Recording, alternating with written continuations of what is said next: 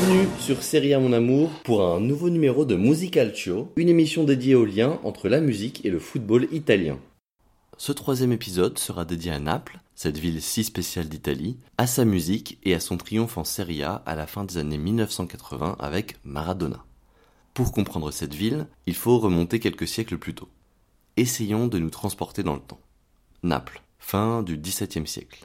Une grande ville en expansion depuis des décennies, un port, et sur les collines avoisinantes, telles le Vomero, des fermes, des vignes, des femmes à la cueillette et des hommes au champ.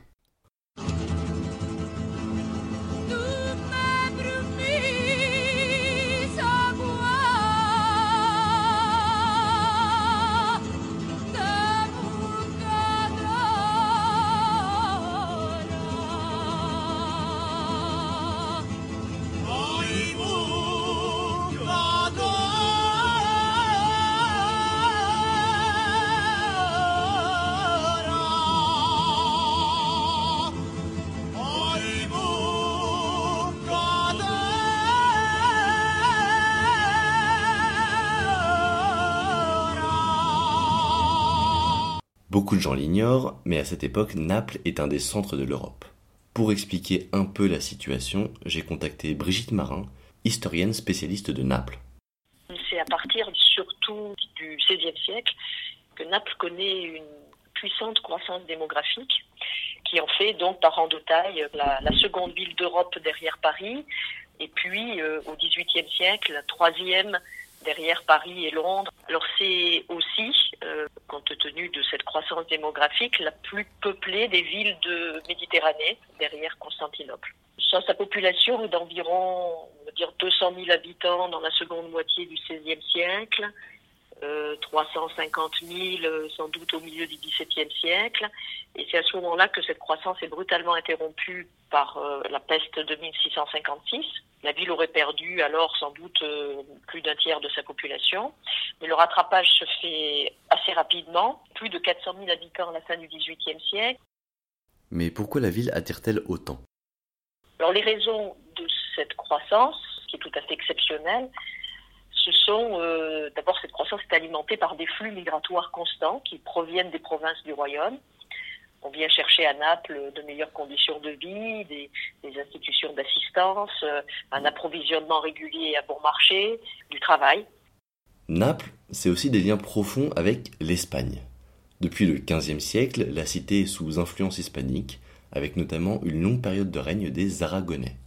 Donc les, Espagnols ensuite perdent Naples à l'issue de la guerre de succession d'Espagne au début du XVIIIe siècle. Et puis ensuite, euh, ce sont euh, à nouveau euh, des liens très forts qui s'instaurent avec l'Espagne, puisque c'est le, le, fils du premier des Bourbons d'Espagne qui inaugure lui-même la dynastie des Bourbons de Naples. Donc avec des liens au cours du XVIIIe siècle qui sont plus des liens de domination directe, comme ça a été le cas au XVIe et XVIIe siècle, mais des liens très étroits.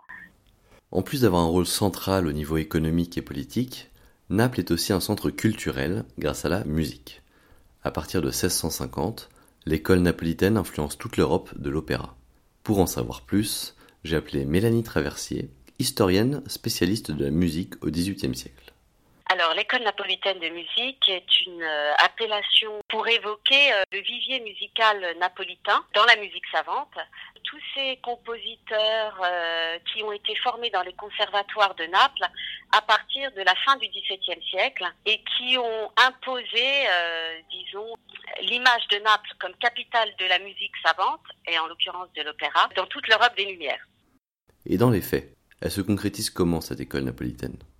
Alors, il y a effectivement euh, quatre conservatoires euh, qui ont été euh, successivement, ils ont mis en place comme école de musique professionnelle à Naples et qui ont formé à la fois des, chanteurs et des musiciens, des compositeurs, qui ont connu des carrières absolument internationales et donc que l'on retrouve dans tous les foyers musicaux européens, donc aussi bien dans la péninsule italienne, qu'aux euh, confins euh, de l'Europe septentrionale, donc euh, évidemment Londres, mais aussi Stockholm, Saint-Pétersbourg, ou encore évidemment pour peut-être le, chanteur napolitain de cette époque le plus connu, Farinelli, qui a sillonné l'Europe jusqu'à terminer sa carrière à Madrid, à la cour d'Espagne. Côté compositeur, on peut notamment citer Provenzale, un des précurseurs de cette école et une des sources d'inspiration de Mozart, ou encore Cimarosa, qui passera du temps chez la grande Catherine II de Russie. Extrait.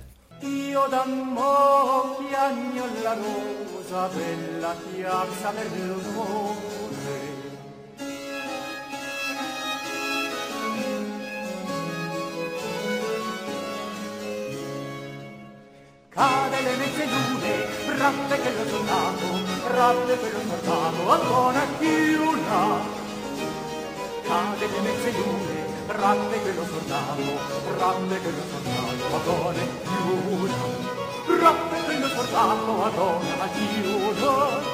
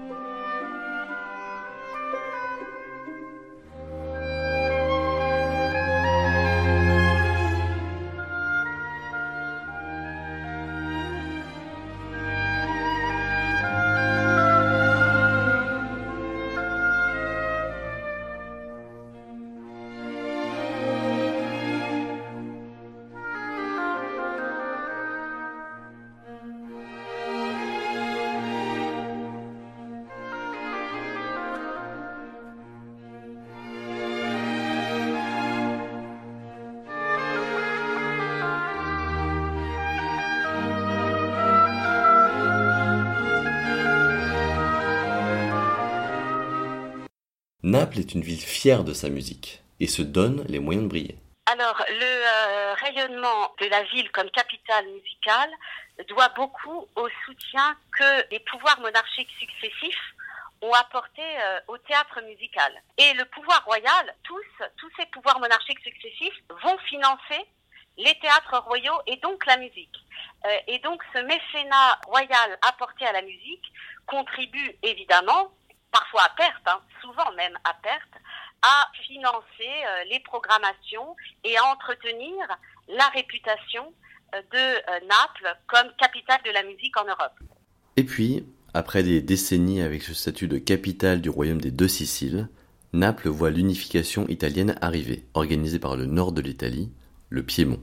Donc avec l'unité, Naples va connaître une forme de crise d'identité, on pourrait dire, puisqu'elle va se trouver, euh, perd son statut de capitale pour euh, essayer de, d'adhérer, de, définir un statut de métropole euh, régionale. C'est aussi un, un moment important de, de, transformation de la ville, l'unité italienne, avec une grande opération que l'on appelle le risanamento, c'est-à-dire des grands travaux d'assainissement de la ville, après plusieurs épidémies de choléra notamment, et ce sont de grands travaux qui sont soutenus par une loi nationale. Et à certains égards, d'ailleurs, cette, euh, cette loi nationale, ce, soutien à cette transformation urbaine, ça a été euh, un dédommagement du jeune État national pour euh, la participation de Naples à la formation de l'unité nationale. L'unité est fort mal vécue dans un premier temps par, euh, par la population. Euh, économiquement, c'est pas c'est un moment plutôt sombre avec le des renchérissements de la vie, la concurrence des produits étrangers, une augmentation des impôts, euh, et puis aussi des formes de déconsidération. Rome est nommée capitale du nouveau pays en 1871. Le Piémont a fait l'unité. Milan devient implicitement la place forte de l'économie du pays avec ses industries. Et Naples voit donc son importance stratégique diminuer, ce qui crée un sentiment d'humiliation chez la population. La preuve avec cette chanson de 1898.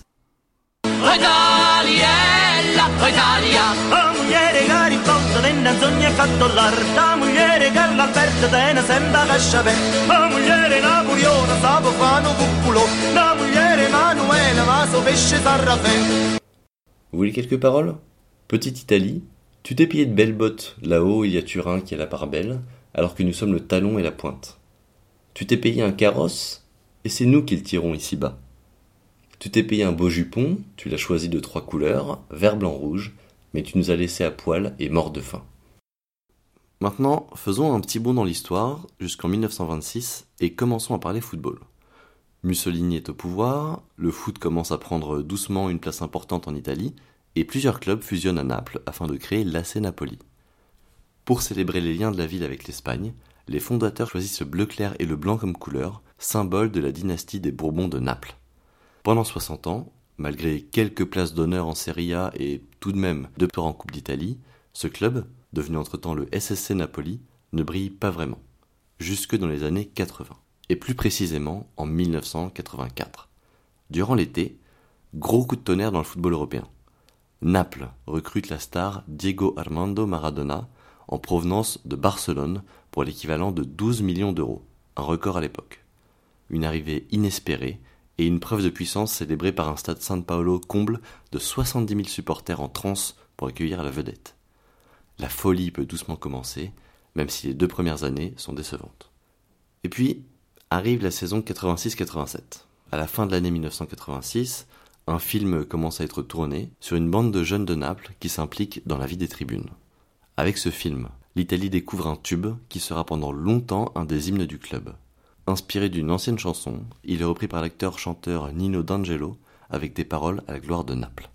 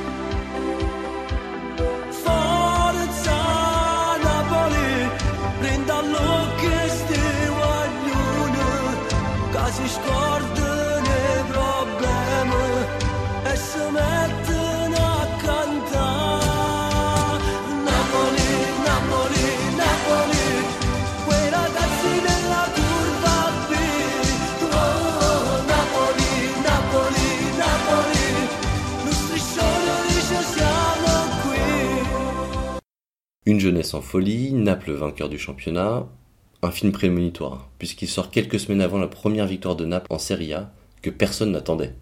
À Naples, si l'entraîneur Ottavio Bianchi a de très bons joueurs en la personne de Ciro Ferrara, de Di Napoli, de Giordano et de Carnevale, il n'a qu'un seul de classe mondiale, Maradona, qui vient d'ailleurs de remporter la Coupe du Monde avec l'Argentine. Le club n'est pas aussi fourni que les grosses écuries de Turin, Rome et de l'Inter. Et pourtant, au bout d'une saison complètement folle et contre toute attente, Naples s'adjuge le championnat avec 3 points d'avance sur la Juventus et réalise même le doublé en remportant également la Coupe d'Italie. L'homme du titre Maradona, forcément, qui prononcera cette phrase après la victoire finale. C'est indescriptible, ce titre veut plus qu'une Coupe du Monde à mes yeux. Maintenant, je suis un enfant de Naples. Une déclaration de plus qui fera de l'Argentin une icône quasiment religieuse de la ville et inspirera plusieurs chants de supporters. Par exemple celui-ci, devenu culte.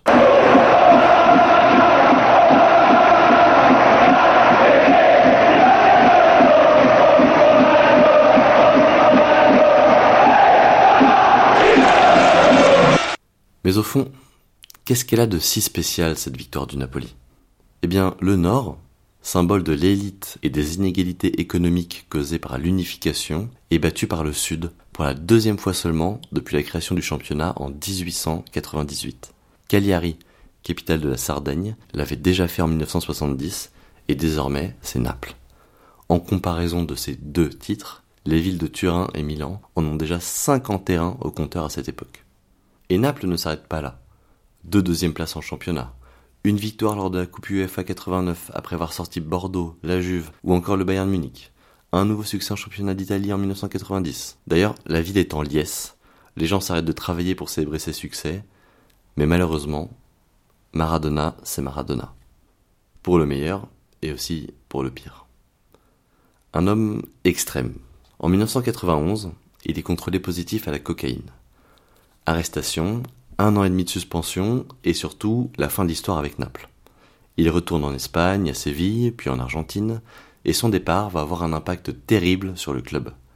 S'enchaînent mauvaise gestion sportive, financière, relégation en série B et finalement en série C.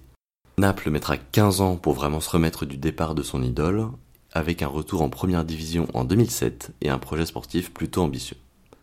Et comme Maradona, Naples est une ville extrême. Une des seules grandes cités du pays où il n'y a qu'un seul club et dont tout le monde est fier. À Naples, pas de demi-mesure. En cinq minutes, on peut passer du calme absolu du somptueux cloître de Santa Chiara à la vie jeune et bruyante du quartier espagnol, et se retrouver dans des petites rues étroites où Madone et Hôtel à Maradona se font face sans que cela ne gêne personne. Une ville avec des échoppes dans lesquelles, à tout moment, le propriétaire peut vous prendre par le bras et vous conduire devant un cadre visiblement vide. Mais, en vous penchant un peu plus près, il vous montre avec une fierté sans égale un cheveu de Maradona.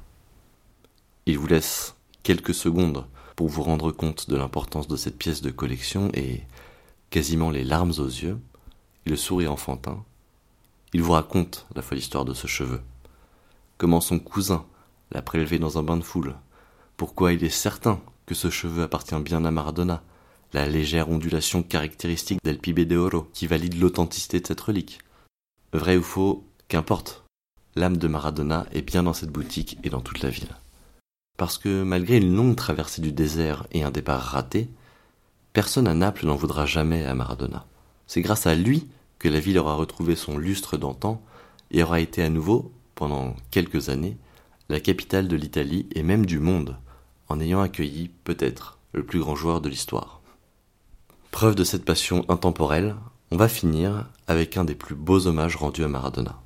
En 2004, Pino Daniele, grand auteur-compositeur-interprète napolitain, sort Tango de la Buena Suerte. D'abord quelques paroles et ensuite la chanson. Lui, c'est un mage avec le ballon. Je l'ai vu s'élever de terre et tirer au but. Souffle le vent d'Argentine, devant les yeux grands ouverts, pleins d'une folle espérance, et au moment juste, il lance le tango par magie. Il est l'homme juste qui peut nous faire gagner, tango de la bonne chance. Mais le match le plus important doit être joué avec la vie. Nous n'avons pas encore appris cette leçon, et avec les lumières éteintes, il lance le tango par magie.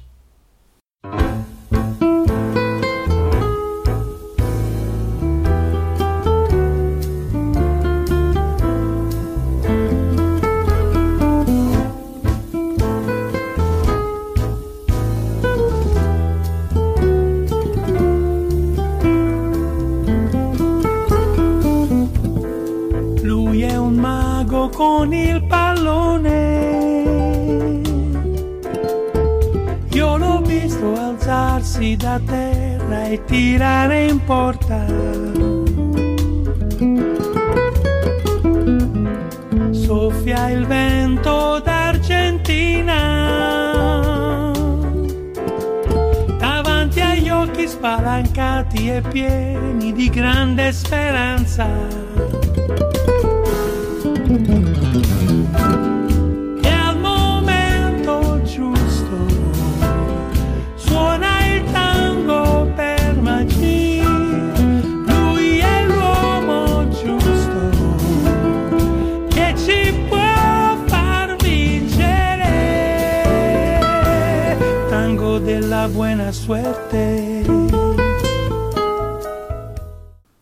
Merci à tous d'avoir écouté ce podcast. On se retrouve à la rentrée pour le prochain numéro.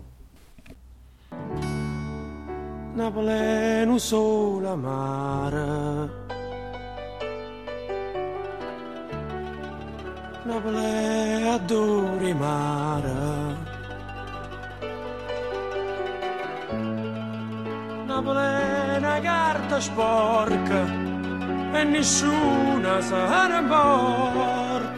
E ognuno aspetta sciorta.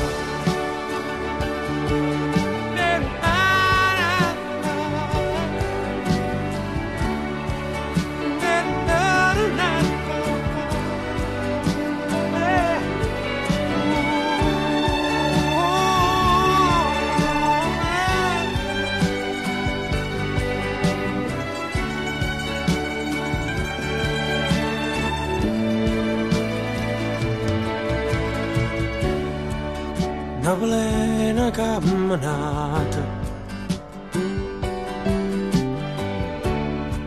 Rinde viga miezza lata Una plena tutta un sogno E a sabato tutto mondo Ma non sanno